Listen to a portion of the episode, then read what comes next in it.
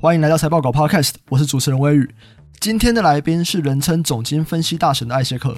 只要你有关注总经分析，应该就一定知道艾谢克。艾大是一位非常专业的总经分析师，在过去十几年成功判断出好几次的重大趋势。他每年都会举办总经的趋势分享会，今年的门票每一场都在开卖后的五十秒内就秒杀了。你这样就可以知道大家多想听他的分享。这次的访谈我会分成上下两集，在上集里面，艾大会跟我们分享他自己接触投资的过程。他对于如何分析总经走势独特的观点，以及为什么他在今年三月的股市低点就敢大声说这是进场时间。最后就是对于我们现在处于景气循环末生段的解读。那话不多说，就让我们一起来听艾大精彩的分享。欢迎来到财报狗 Podcast，我是主持人威宇。那今天这集很特别的是，其实主持人不只有我一个，我还请到另外一个主持人，就是财报狗的共同创办人 Jeff。哎，大家好，我是 Jeff。为什么今天要两个主持人呢？因为今天请到的这个来宾是 Jeff 在这过去十年来的投资战友这样子，而且这个主题是相对于我比较不熟的，这是总体经济。我们今天请到的来宾就是在台湾人称总体经济大神的艾谢克。那艾谢克他每一年都会有一些总体经济的趋势的分享会嘛，前两个礼拜他就开始报名他新的一季的分享会，那每一场都在五十秒以内就报名人数就爆满了这样子。然后，所以我们今天就非常荣幸的邀请他来。跟我们分享一下他对于总体经济看法的研究，以及对于未来的观点。那就欢迎艾谢克。呃，主持人好，各位投资朋友，大家好，我是艾谢克 Isaac。那很开心今天有机会来接受两两位的访谈吼，也希望可以跟大家分享一些投资的过程啊，或者是说我们一些重要的历史时刻的一些回顾。好 啊，大概就是说，哎，希望希望就是让大家都可以有一个。不能说是学习啦，我觉得就是稍微借鉴的地方。好，嗯、那那我想就是就是希望大家都能很开心。我今天真的就是抱持着一个学习者的角色来听两位聊天的这样子。了解，好，那大家，那我是 Jeff，我先讲一下。其实本来是 Jeff 那个微语访问就可以了，只是我今天硬要来访问，因为我有很很多那个艾大的的一些东西，我还想知道这样子。因为之前的聊聊的都还不够这样子，所以其实艾大对总体经济的看法，可能大家看他网络上的文章，因为他每个月至少都会有一两篇文章这样，就会想总经的看法这样。所以我们今天就可以多聊一些，就是他的，比如他总经看法之外，或者他总经看法的背后的逻辑是什么。我们今天可以多聊一些这样子。那艾大，我先问你一个问题哦，你还记得我们怎么认识的吗？其实我好像依稀不是记得 很清楚，哦、但我记得应该是在一个饭局之下。哦，了解。我们是二零一一年的时候认识的，是那时候是那个致富主编帮我们介绍的这样子啊，对，因为强也是强迫主编帮我们介绍，因为我们那时候其实之前的网络文章就一直追踪艾大的文章很久，你应该是二零零五年左右就开始在网络上写，二零零六年，二零零六对，所以我们就。追踪很久，因为一般就是网络写文章的，我们就是看了很多。可是因为我们会长期追踪，可是长期来讲，它的就是不管是分析逻辑还是准确度都非常的高，所以我们在二零一一年的时候。就是就是跟致富合作的时候，我们就希望他可以介绍这样子。好，哎、欸，讲到这边我可以补充一个点，因为其实你知道 Jeff 以前是很喜欢总经的人。他说他自从 follow 你之后，他就不看总经了。那时候他学总经，他大概就是看到未来三步。他说：“你看小孩，他可以看到未来七步。”我就觉得、嗯、哇，我学这个没有用，我没有天分。七 七百步吧，所以大概大概是这样。对，刚讲那个位呢，也是就是我先大概提一下，就是因为我我原本也是在研究股票的时候，也是觉得总经非常重要这样子，所以我就。真的是研究了非常多的多的东西，这样子，可是就是发现说，哎，最后的结果还是还是跟那个小艾的东西差很多，这样子啊。所以我们就是当然刚讲是希望说可以透过那个主编介绍这样。好，我先我先大概帮大家提一个点，然后就是我们我们在跟那个小艾吃饭的那一次啊，我们得到一个最有趣的讯息，而且是最震惊的讯息啊，就是说你原本竟然是一个英文老师，对不对？是的，对对，然后。那时候应该还是吧？你在跟我吃饭的时候，我都还是。对对对，我那时候所以脑中马上浮现出那个扫地僧的那个 画面。对，因为我们在我自己在金融界认识非常多的总经研究员啊，就是基本上都是那个程度还是差距非常大。所以我想，先第一个问题就是问你说，为什么一个英文老师可以对总经有这么多的研究这样子的？嗯。这是个算是很有趣的过程了哈。那其实大概是家里的环境的关系吧，所以其实从小都有看到我们家里人在做股票嘛。然后高中的时候就没来就非常喜欢投资这种东西。那你知道你喜欢投资这种东西，你大概其实不夸张，我大概每节下课大概很多节下课只要有空，因为我们教室刚好就在那个图书馆旁边。学校所有财经杂志，我大概每一期我都会第一时间全部看完了。吼，因为最新一期不会被借走嘛，会在里面嘛。好。但是学校图书馆是很有限，所以通常下课之后，我大概都会到书局去，大概再看个半个小时。这就是我高中生活。你讲的不是大学，是高中哦。高中生活三年哦，高中在那边看总体经济。那我觉得很有意思的 就是那时候，其实如果大家知道我念高，这样会透露我的年龄，但是可能还要讲一下背景。那时候刚好是九七、九八、九九年。好，那你们知道那个时候是市场最热。嗯，非常非常热，就是因为那个那个 internet 的关系，所以那时候那是热度，我我不知道现在跟现在比，当然我觉得是比现在还要更热了。那在这种环境之下，就是说基本上，而且那时候我我常常说一件很好笑的事情哦，我大学联考，我还记得我们进去考场前哦，考场外不是说发传单嘛，我还记得我拿到一份那个古有色的，我还记得 那一本我还留着，那个是中信投顾的，嗯。那时候还有中信证券啊，这个真的要有历史才知道。在联考外面发古有色的那个，古有色的一本哦，里面就我永远记得说哦，推荐万 一百一百二十几个一百，哎，万红一百多块过。然后那时候就茂系也是一百多块，就整本，然后你哦哇，真是说哇，这个这个联考完之后我就要大大玩一场这样子。那时候联考是两千年嘛，两千年的时候大学联考嘛，哦，上大学之后就因为从小到大可能我们家压岁钱这些都存起来了，所以有第一桶金，第一桶金很少，大概就是大概三十万吧，从小到大存了十几年，哦。投进股票里面，那你知道说，反正这个过程就，就那一年是非常好一年，就是你一进去就就就就大概就 game over 了嘛，对不对？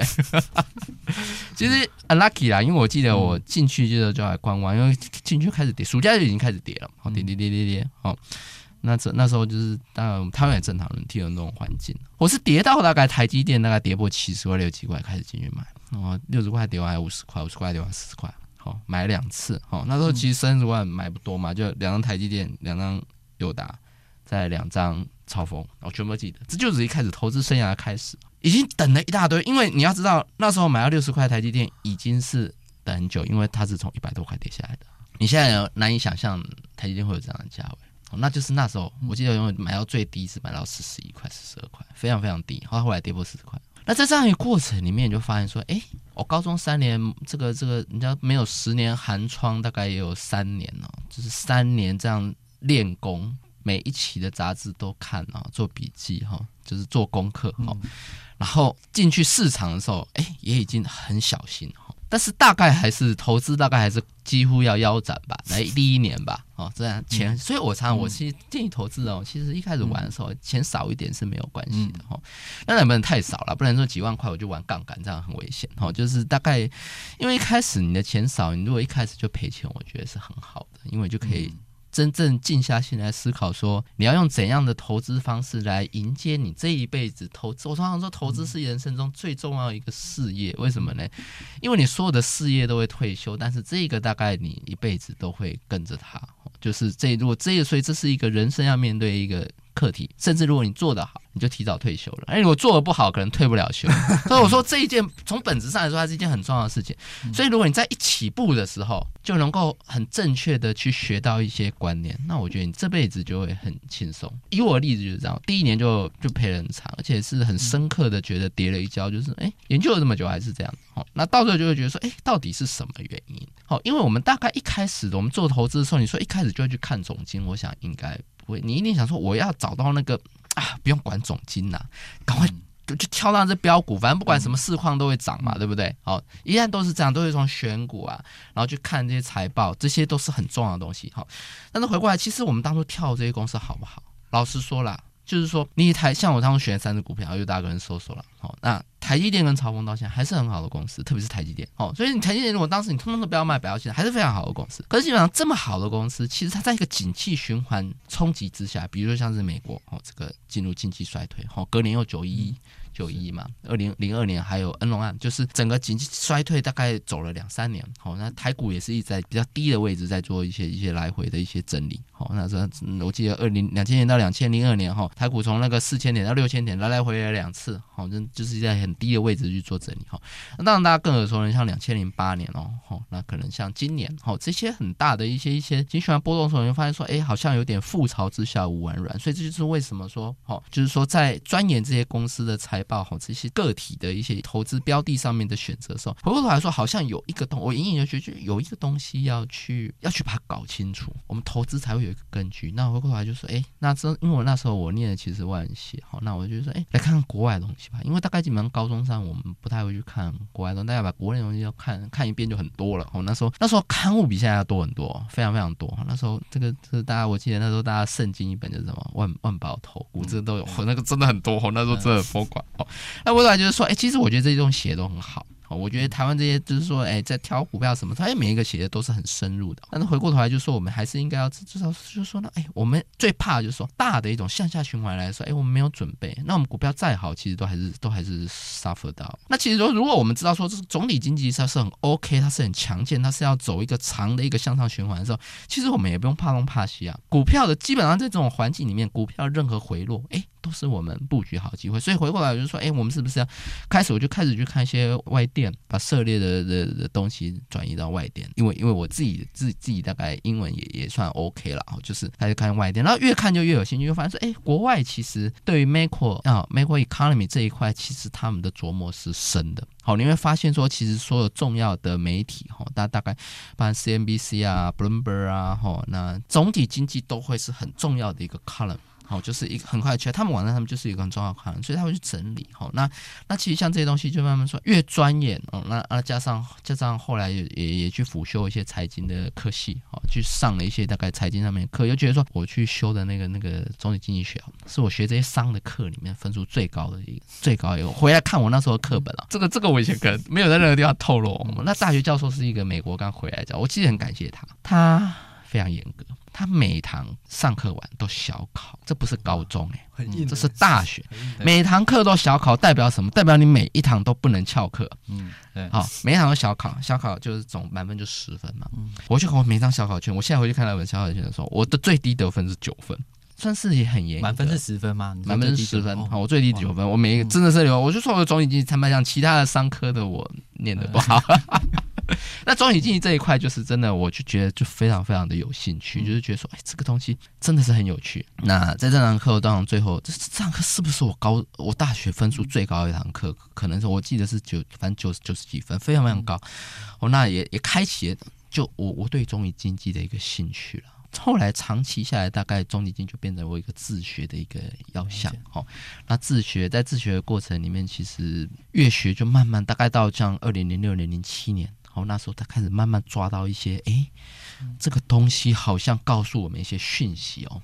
哦，就是说，我们大概在二零零七年的下半年开始在那个 PPT 告诉他说，哎，风险资产要很小心了。哦，这个这个经济循环要开始进入一个脉络。哦，然后后来再搭配，哦，就是经过这样景气循环，零七、零八、零九年，在一个向下循环再往上一零年，哦我们到后来就抓到一个一个一个脉络。哦，所以所以为什么？其实就是说，哎，我其实我比如说这个。我我真的不是科班出身哈，不是从这个金融业这样 develop 上来，一路就是就是在业界里面沉浸的哈。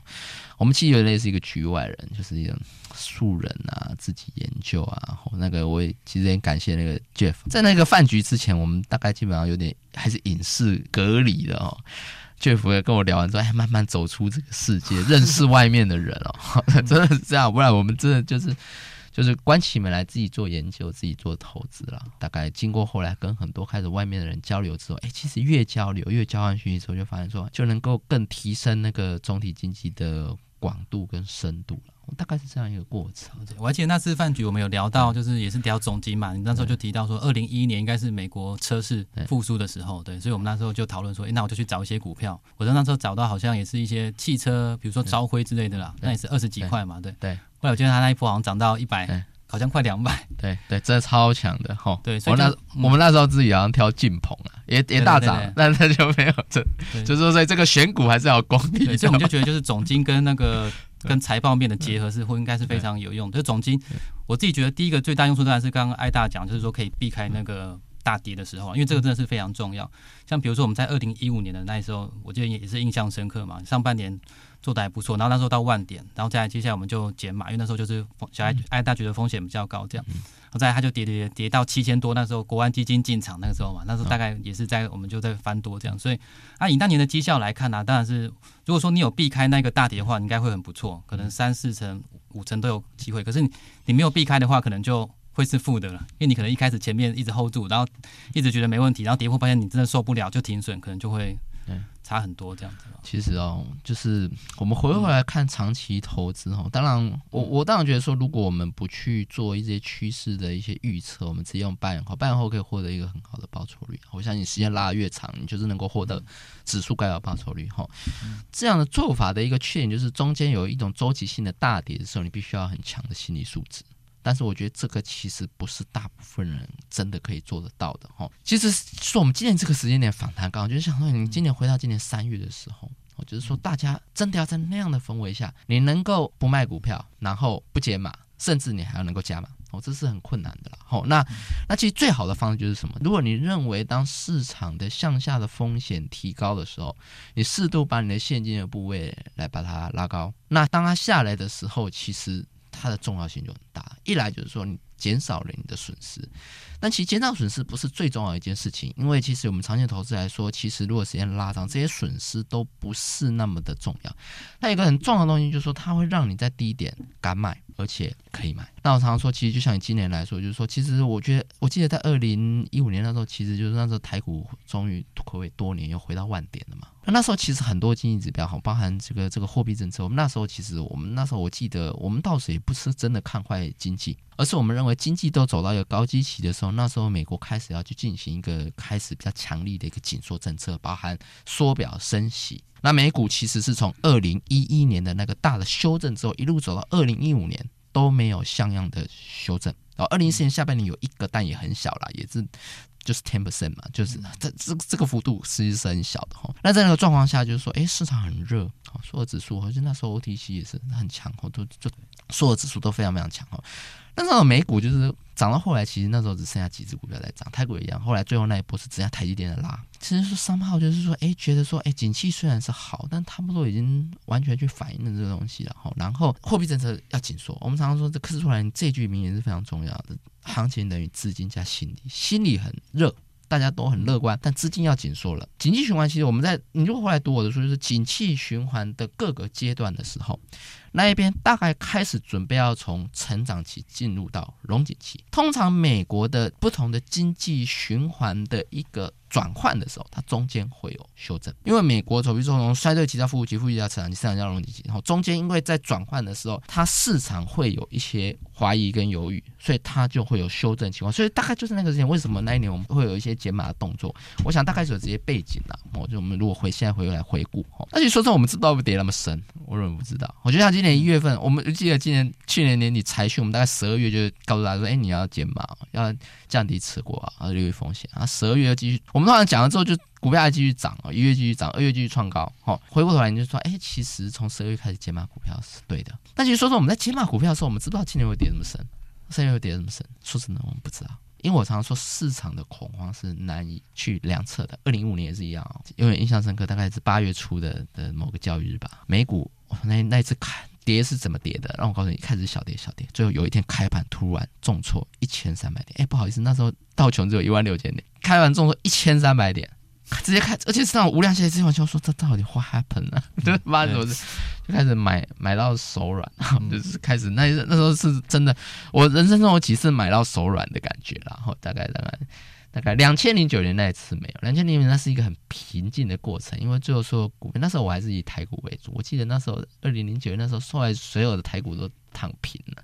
就是因为三点五发跌幅，就开 开盘就是等于收盘，所以是一个很平静的心态去布局，因为已经喊无人机，市场已经都没有人了。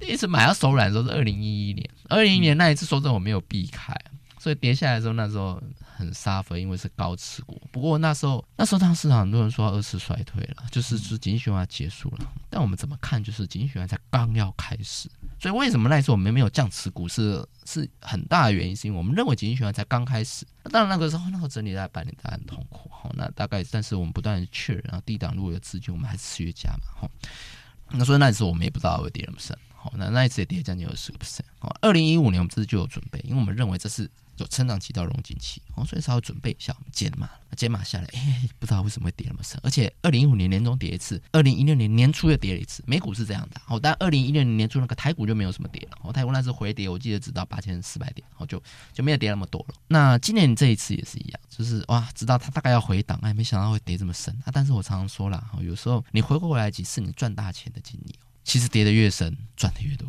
这是真的，好，但我常常就跟 我常常每次都遇到这种，就是说啊，我们预测大概市场可能会拉回，但我常常说，小艾，你大概预看拉回是多少？他说我的我的拉回通常预估大概都是十，我都是有十到十个 percent 去做一个基础啦。我常常说，反正跌的少就赚的少嘛，然后但那心脏比较好。那跌得多大概对心脏不好，但是 eventually 就是你会赚的比较多啊。那那就看你要哪一种。那这时候通常问我人就会回陷入一个苦思，就说啊，我当然要赚多一点，可是我又不希望心脏负荷不了。我说啊，你别想那么多了。我说其实这个不是你可以决定的，不要想那么多，就是见招拆招就好了。大概这样回顾，所以已经蛮有趣的。然后就是我跟 Jeff 大概是二零一五年那次都是我们觉得很经典一战。然后因为我觉得那一次其实尤其最后那几天哈，就是就是台股从八千点到七千一。那边我觉得真的很多人在那边毕业，就是我们在那时候我们大概跟市场接触比较密切，很多人都停损在真的最可惜的地方，因为那个点八千左右，从之后再也见不到了。好，就是到现在连今年也跌不回去那个点，就是说，就是很多人会毕业在一个就是那我觉得就是说，哎，其实总体经济还是可以帮助很多人，就说，哎，至少他不会，我相信很多人毕业是被迫的啦，嗯。哦，就是因为因为杠杆开太大了，然后那。我想在那一个时间点，哦，在二零一六年上半年不开杠杆是一个基本的原则了。好，基本上你只要不开杠杆，就算跌到七点点，你也不会有被迫要砍仓的问题。啊，当然有很多是心里面的。好，那心里面你会心里面砍仓，就是因为你对于前景的一种对于现状的掌握不确实嘛。好，然后跟前景判断、景气前景的判断的一个一个误差嘛。好，那其实老实说，就是说，如果在二零一五年的年中。你就知道，二零一六年甚至二零一七年，美国会开启一个景气的融景期的话，你肯定不会在二零一五年去卖掉股票嘛，对，对不对？你知道说我再挨一下就好了，即便你上面没有跑掉，你说再忍耐一下就好了。好，其实台股虽然花了一个礼拜跌掉了一千点，但它大概也花了一个礼拜就涨了一千点回来。好，那甚至其实到了年底，它已经回到九千点了。好，那所以就是说，哎，就说说说，就是说，哎，我们其实都是说，回过来跟 Jeff 每次回顾都很惊险。好，当下就是就是好像该怎么做就怎么做了哈。或者还是觉得说啊，两千一五年、二零一五年啊，如果不是这样做，好，我说二零一八年年底不是这样，或者说今年哎，今年三月如果不是这样做，好像这个整个 portfolio 的样貌就完全不一样。所以就是就是后来就说也很感谢啦，就是说哎，真的我自己说我总体经济帮了我很大忙，就是说在每一次心中有所怀疑哦的时候，我都还是回到数据上面是告诉我。答案。哦，那也很感谢，就是说每一次他都没有让我失望，就是说他不会骗人，就是有时候觉得哎，市场这些主力筹码有时候会骗人，好，那有时候那个线图也会骗人，好，那我想其实很多东西哦，这样总体经济的数字啊，或者说我们如果懂得看财报，从财报上面的数字，这些东西不会骗人。哦，不会骗人，得到答案才是可靠的。哎、嗯，关那就关于总经研究的部分啊，就是因为我记得我在放弃总经研究之前，我问过你一个问题啊，因为我也想要很深入的研究嘛，所以我就问你说，就是总经方面你最推荐的两三本书这样子啊。我预料中你会回答我就是总经的书嘛，结果你今天我讲三本都是哲学的，你还记得这件事情吗？对对，然后这个这个逻辑大概是什么？其实现在市场上很很喜欢去讨论一个就是投资心理学，就是心理学哈，还有那个。消费者的行为，就是这种行行为的一种经济。就是说，我们在解读总体经济的时候，其实我越来越会去放进一些，就是我们看了十几年之后，数据可能还没有到那边，但是你要怎么研判接下来可能？因为其实上我们我们以美国经济为主的话，大概美国其实就是消费者。好，所以要如何去研判消费者下一步的动作是什么？其实非常非常重要。就是说，我们今年在三月的时候，其实老实说啦，三月你把所有数据抓出来，你如何得出乐观的结论？就是说，如果说真的，如果能够得出乐观的结论，也是真的很，因为说数据看起来都会很糟。那但是你要相信它会回来，你必须要看到一些蛛丝马迹。那其实对我来说，最重要的蛛丝马迹就是消费者的消费心理会不会改变。以及他到底有没有能力去消费。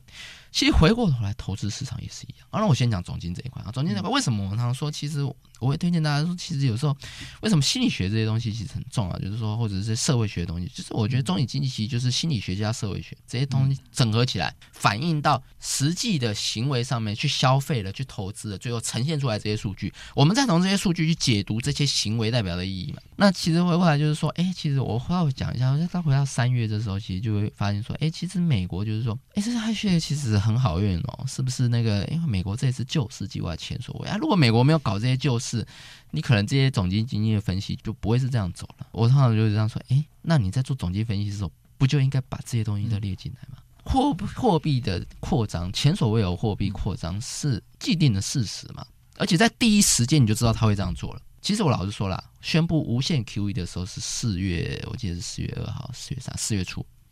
你在那个时候去买美股，那时候美股还在两万一千点，还是很低的位置啊，对不对？在那个时候，联准会已经告诉你他要这样做了。回过来说，美国的大规模救市计划也是三月就开始讨论通过了。其实你发现回去看美国救市计划，其实我们当时看到这个美国救市计划，就知道说哦，这个这不得了，它是作为一个前所未有的大规模的所得移转，政府扛下了将近三兆的债务，那这个债务就联准会就买单了嘛。所以他也没有什么什么什么举债的问题。好，联他发多少，联总会就买多少嘛。这三兆的资金是扎扎实实的打进了家户的资产负债表里面去。那你只要回过来，你有发现说六月的那个 Michigan 的那个那个 consumer sentiment 已经回大幅回升了。那其实当初我们在看它从三月、四月、五月过程中，我们就发现说，哎，我们回去这个 historical。这这个 background 去做回溯的时候，我们发现说，哎，其实我告诉你回去看很多数据，它都比两千零八年好很多。所以它不是两千零八年消费者的信心，它没有很大的伤害，它没有很大的伤害。所以你只怕什么东西？只怕说美国这个封城会永无止境嘛？它如果封了三个月、六个月、九个月、十二个月，那会不会对消费者信心产生？会。但它如果终究它会在很不久的将来就解封，它其实不会造成太大伤害，它不会造成太大伤害。同时，可是发生一件事情。大规模的所得移转，三兆美金，你知道三兆美金规模有多大了？哦，美国的 GDP 只不过是二十一兆，二十一兆里面消费相关大概十四兆，所以他打了三兆美金进去。这些里面不用完全不用完全的发出来，他他花个一一点五兆，那就已经不得了了。那第二季是没办法花嘛？那第三季可以花之后，第四季可以花之后，会不会花？那你就要相信说，哎，美国人是不是从此不花钱了？好，那这个从历史经验来看，从来没有发生过这样的事情嘛。更何况，其实后来他们还去调查，发出来这些钱很大部分哦投入股市。那如果这个是事实的，很多人说，很多人会解读说啊，那这个股票涨得很不健康哦，那这这更糟了，对不对？这是那个大泡沫。我们的解读不是这样，那就更不得了。这个叫做股市发的消费券，股市发的振兴券。我们振兴券是怎么样？花一千块可以拿两千块嘛。这些人把政府拿来钱拿去炒股，不好意思，他们发钱拿到钱的时候是美股还在道琼两万点之下。我老实说了，这个要不赚钱都很难的。嗯，两万点下去，你买来，你就算买到破产的股票，赫兹它也是大涨了。嗯，越烂的股票，因为越烂的股票跌越惨嘛，你买越烂的股票涨越多嘛。哦，那你如果买好的股票，强的股票，Microsoft、Amazon，那更是也是涨翻天嘛，对不对？好。那你想想，这些人拿政府纾困钱，然后从底部抄底赚了一大票，对经济、对内需是好还是坏？是好啊，当然是好啊。所以你回过来就说，那你说这些东西，哎，这个这些东西没有数据，哎，对，没有数据。但是为什么？你就要对社会学、对美国这些历史、对人的消费心理，他去做一些很透彻的一些评估。好，那当然你评估的根据不是凭空根据，回过来你要从数据上面去找支持。就是说，我们的评估是这样：数据支不支持我们？我们发现数据支持我们，因为真的消费者信心就是没有跌到像金融海啸那么深嘛。五月的 retail sales 看起来就是很强嘛，很多的数据啊正支持了我们，包含 PI 哦，很多很多的数据都支持我们说，诶，这一次真的没有像金融海啸那么严重。好，那那你大概知道说，呃，就是还在继续做啊。美国现在很快的可能要做第四轮的纾困啊。好，本来不一定会做，本来阻力很大，这个共和党不想要继续发钱，结果现在疫情恶化，看来是应该是非做不可了。就川普一样说会发的比民主党还要多，对，大家发更多了。好，对对，所以有时候坦白讲哦，这个自然你怎么去看利多利空哦？你要知道说这一波陌生段，我告诉你啊，其实老实说，后来就是说回去看历史啊，就是我们在资本上都很久了，陌生段哪一次涨基本面？当然你基本面不好，陌生段是肯定不能涨的。但基本面 OK，对，就够了。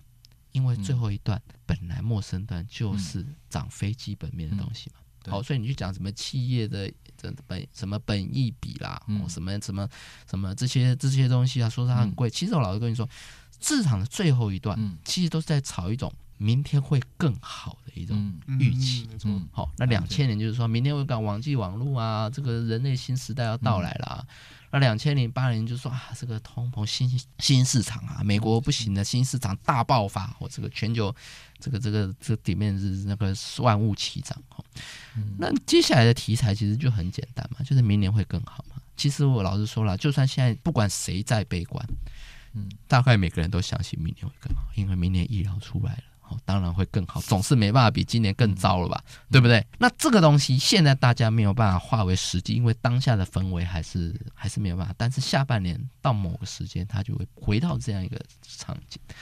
哦，那这样的可能就会很危险。哦，就是说，为什么我们常说，其实我们经常跟各位说，就是说，哎，其实我老实说了，这疫情一直没有好转哦，可能反而是比较安心做股票的时候。哦，我说疫情到最后好转，甚至疫苗出来之后，其实大家就很小心。哦。因为投资心理就是这样，如果到最后真正好转，然后解除压力了，好，疫苗出来了，好，我相信那市场估值是在一个非常不合理的位置，而且到那时候，我相信市场所有人买股票都买了，那所有的空头全部都歼灭了，那最后市场要怎么把它往上撑呢？好，那我常常说，其实这里有一个很重要关键的啦，就是说，那资金行情有办法继续走吗？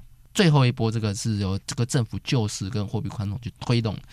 那我想，所有的危机都解除之后，明天会更好之后，那你迎来的就是资金的回收。好，所以回来就是说，为什么总体经济不能只看数据就是这样？就是说，你一定要搭配这些心里面啊，这些社会层面的去做总体的评估，你才能够得到一个答案了。哎，我有个问题，就是你哎，大刚有提到说。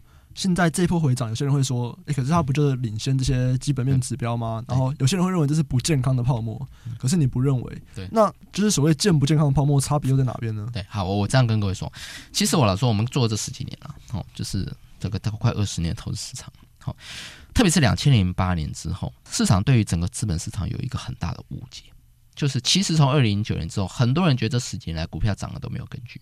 因为他觉得这个就是，反正你现在就是用现在的货币理论嘛，就是你就不断印钞嘛，股票涨上去啊，这资金这都是虚的嘛。回过头来到今年的二月份，你才猛然发现，十年来美国经历了史上最长的景气扩张期。嗯，所以你不能够到今年才发现说啊。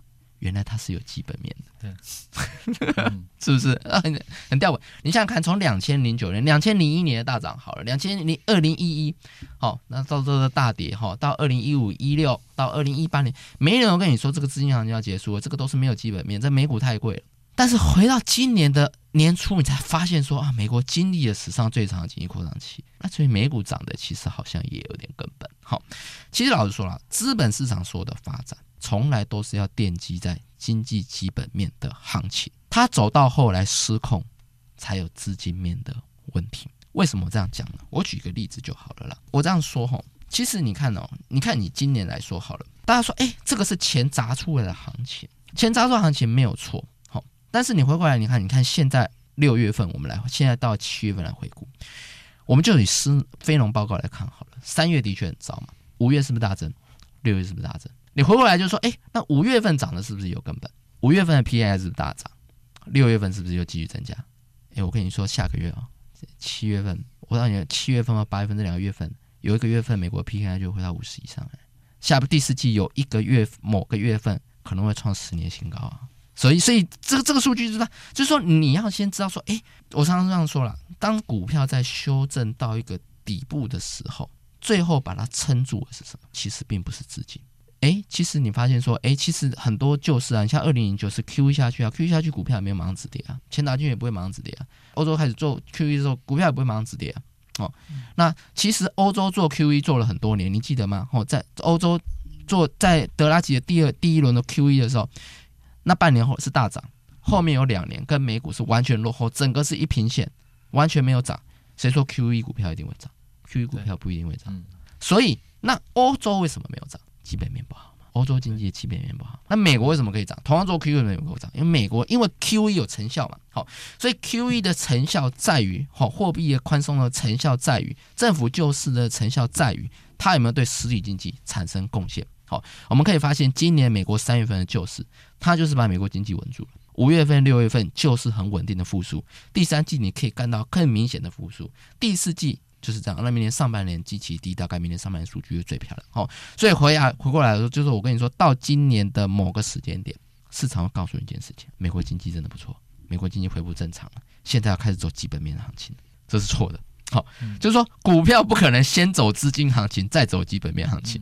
只这是一般人的错字了，哈，怎么可能会是这样走呢？股票一定是先走基本面的行情，最后才走资金泡沫行情嘛。其实我告诉你，今年也是一样，看出来另外一面嘛，主人预告，好，所以其实今年后前面就是狗跌得太深了，但经济根本没有那么差，加上这些救市计划之后，把基本面撑住了，狗就要回来了嘛，嗯。狗回来，狗回来，然后到最后市场发现说经济真的没那么差的时候，资金还没有收，那就会过热了嘛，嗯，这才叫资金行情，嗯。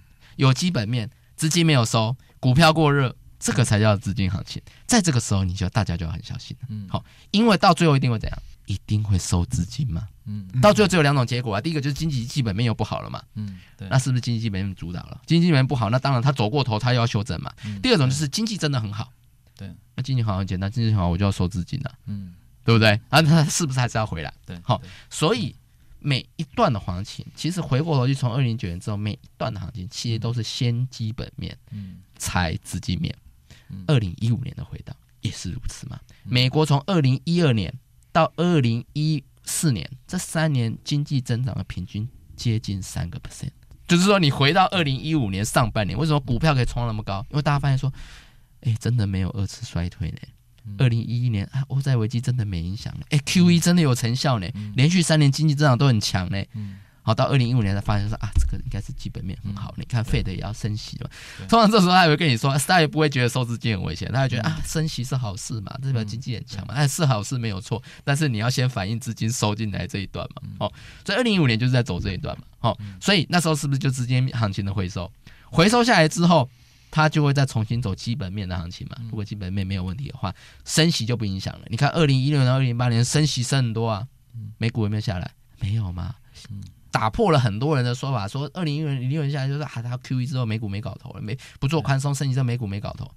最后经济没有告诉你，就算升息又怎么样？只要经济够强。股票还是会涨嘛？好，所以后来就是说，我觉得市场也是，我觉得资金当然我们非常非常的关切联总会跟美国政府这些这产生缓冲，这个一定要列入总体，我认为它是总体基金的一环。但是你一定不能够把资金层面的东西单独拿出来，嗯说我只讨论资金，我不讨论总金，总金无用。相反的，你要把资金面的东西拿进来总体里面来讨论，来衡量说它对总金的影响。嗯。再回过头来，总经对资金面的影响，你把这边两边搞懂。第一个资金层面，资金的宽松当然就是看它对总体经济有没有成效嘛。我告诉你，只要它没有成效，就像欧洲一样，QE 再多，欧股也不会涨。好，回过来，总体经济怎样影响资金面？就是它不影响货币政策嘛。它影响货币政策，那对资本市场就影响了。好，唯有这样去看，才能够看懂这个。所以我常常觉得说啊，人说这个这个资金行情都没有基本面支撑，这都是错的。所有的行情的根据都是基本面。而且资金基本面会深深影响资金层面。哎，所谓基本面具体是指什么？就经总体经济，所以是什么指标啊？就 GDP 吗？我觉得很多嘛，总体经济，我们美国 monitor 指标就有很多。这个如果真的要自己讲，我想最根本的就是 GDP 啦。因为所有的数据，所有细部的这些数据，你说像非农啊、什么 PMI 啊，这些都是拿来我们来评估到底美国 GDP 到底会怎么走。GDP 是经济增长率嘛？哦，那经济增长率，因为经济增长率影响一切啦。哦，就是说大概我们在估，就是说美国的经济增长如果在一个 percent 以下，就业增长就停止了。哦，所以这影响会不会很大？那就业增长停止会不会影响消费？消费会不会影响 GDP？然后这是一连串的啊，这些东西如果都不好。股票怎么会好？对，好，哎，那那另外一个类似的问题啊，就是在你书里面，你有提到说，景气循环扩张有两种类型嘛？你就说就是通膨类型跟生产力类型。生产力类型大概你就是你现在在讲的基本面。对。那二零零九 Q 一到现在其实印了超多钱嘛，或者说最近也印了一大堆钱，可是美国都没有通膨，是不是就是因为只要基本面变好，都就不会通膨吗？还是有别的理由也加进来？这么说好了啦，其实大家有没有发现一件事情，在生产力循环为什么不容易有通膨？在九零年代，我们通膨也是很低的，好，相对你知你们知道七零年代那时候是超级通膨，对，好，那八零年代九零年代通膨就又往下降，好，那两千年又飙上来嘛，那时候草原物料又上来，你有没有发现为什么生产力循环不容易有通膨？因为你发现不管有再多的资金，产生再多的财富，最终会被一个东西吸纳，叫做股市。你可以想想看，美国光是五大的尖牙股。嗯，吸纳市场多少资金？美国现在有四间造元的那个公司，嗯嗯、他们今年还都创新高，继续在创新高。这个是一个 ongoing 的过程哦。你想想看，我印，我就算印这么多钱，我就算宽松出来，我这么多钱出来，我常说股市是一个吸纳资金非常非常大的一个池子。嗯，只要这个股市的泡沫不破裂，嗯。你很难在实体经济造成通膨，嗯，好，这些大的企业之后，他会去做生产力的增长的投资，投资下去之后，资金产出的效率更高了，更高之后，我就会去追逐更多的这些这些这些明星的企业。也就是说，我说我们可能很快又要再迎接一家造园企业叫 Tesla，哦，对不对？太多了，Elon Musk 万岁，会不会越来越多？对不对？好，就是这样。所以你说这样要怎么产生通膨？因为这些造就出来的印出来就坦白讲，今年美国救市的那三兆美金呢、啊，我当时讲，如果全部投进实体经济，会不会产生通膨？会啊，对不对？比如我举举例子，如果全部拿去买房买房子，房价会飙涨？会啊。好，但是他投进股票了，哎，三兆美金呢，在资本市场很小，哎，嗯。就很小，对不对？好，一家一家那个微微软加 Amazon 就就三兆了嘛，对不对？哦，就很简单嘛，就就超过三兆了。这就是生产力循环，为什么通膨它不会是一个问题的原因？那通膨循环为什么？通膨循环里面股市的表现就不会那么亮眼，它不会有像这么大的一种，因为生产力循环会造就前所未有的明星级的。公司，嗯，两千年那时候也有啊，哦，也造就了造就非常非常多的大公司嘛，对不对？哦，那时候雅虎啊、eBay 啊，哦，对不对？Qualcomm 啊，哦，那时候非常非常多的明星其实都是在那时候萌芽，包括 Microsoft 都是。通模循环里没有这种公司。哦，嗯，通模循环就是啊，大家回过头来就是炒原物料啊，嗯，好，炒房地产啊，炒这些东西，炒金融创新啊，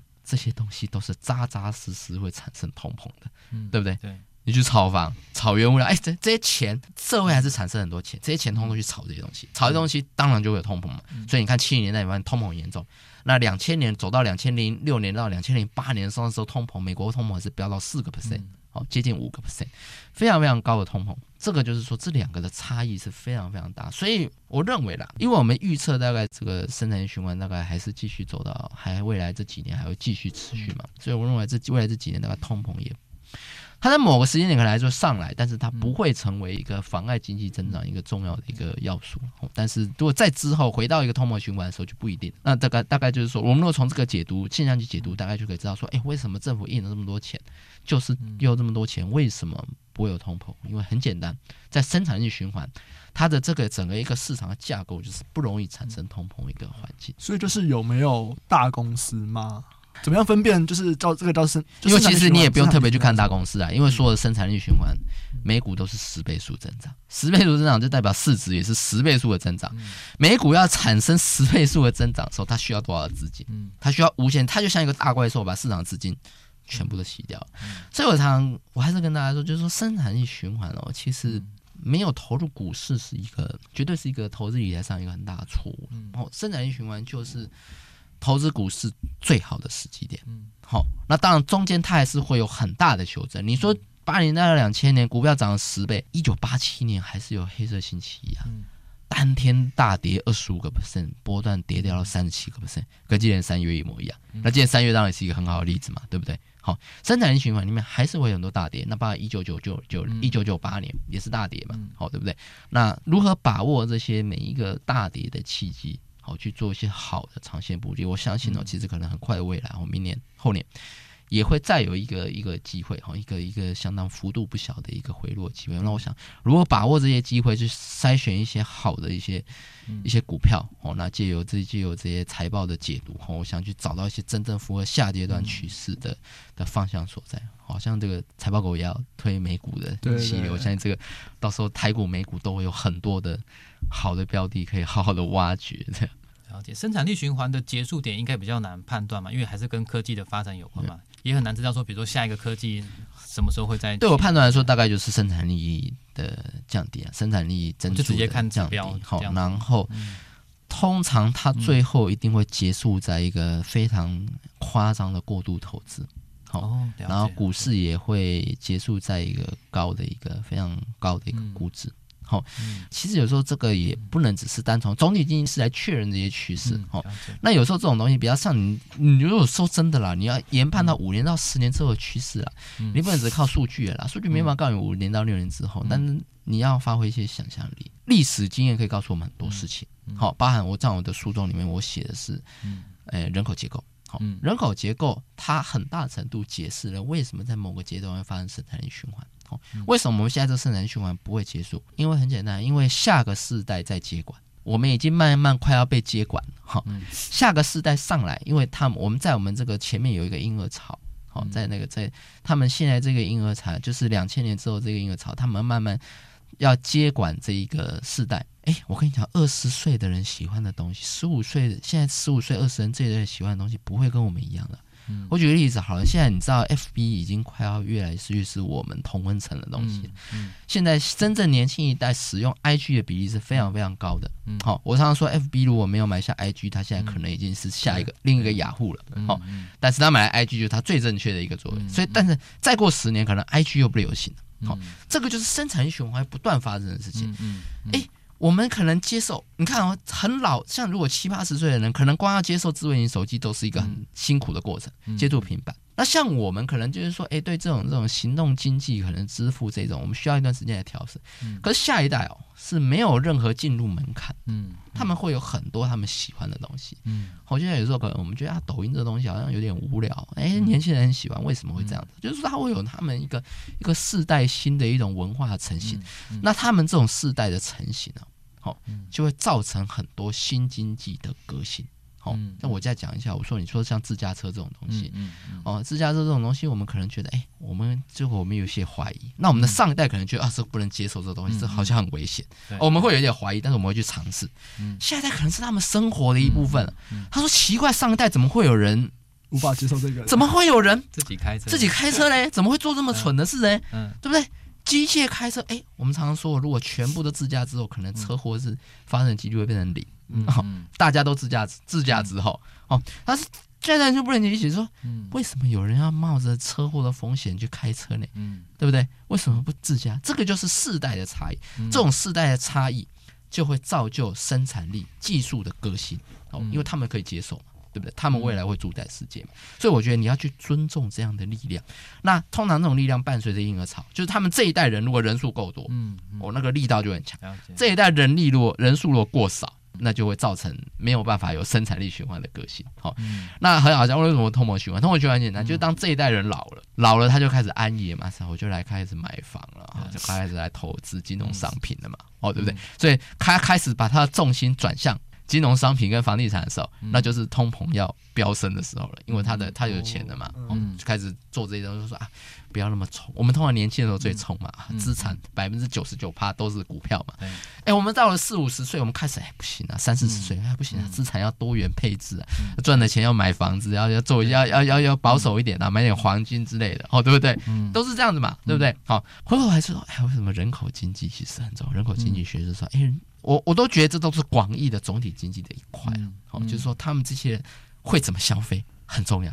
他们现在消费什么东西？他们现在要去，所以你说你不要去看那些什么什么那个，我现在他们是看最近他们喜欢去看那个 Robinhood 啊，去笑一些哦年轻人这些买股票赚钱，他们这些这些出的这这这，哎，要尊重他们哦，他们是主宰未来的，不是巴菲特，哦巴菲特已经年纪很大了，好，我们尊重他过往的成就，但是。它不会是未来三十年跟五十年的社会发展主轴，嗯，现在是未来社会发展主轴是 Robinhood 这一代，他们喜欢什么股票，他们喜欢什么消费产品，那个东西就是未来的主轴，不是我们喜欢的东西，不是巴菲特喜欢的东西，是主轴。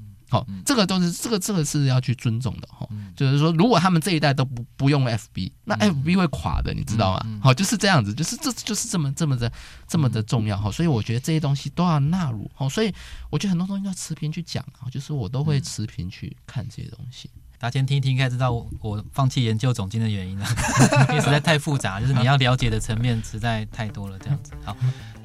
感谢你的收听，艾大访谈的上集就到这边。在下集中，他会分享更多他这几年分析总经方法的进化过程，也会分享他对于资产配置的方法。为什么他认为你不要等到触底反弹再进场？他也会分享他对于总经分析会使用到的工具网站，过去几年跟 Jeff 的合作经验。最后，我们还聊了一下对于川普当选几率的看法。如果不想要错过这些精彩内容别忘了订阅财报狗 podcast 喜欢的话也别忘了到 apple podcast 留言并且给我们五星评价。那我们就下期再见啦拜拜。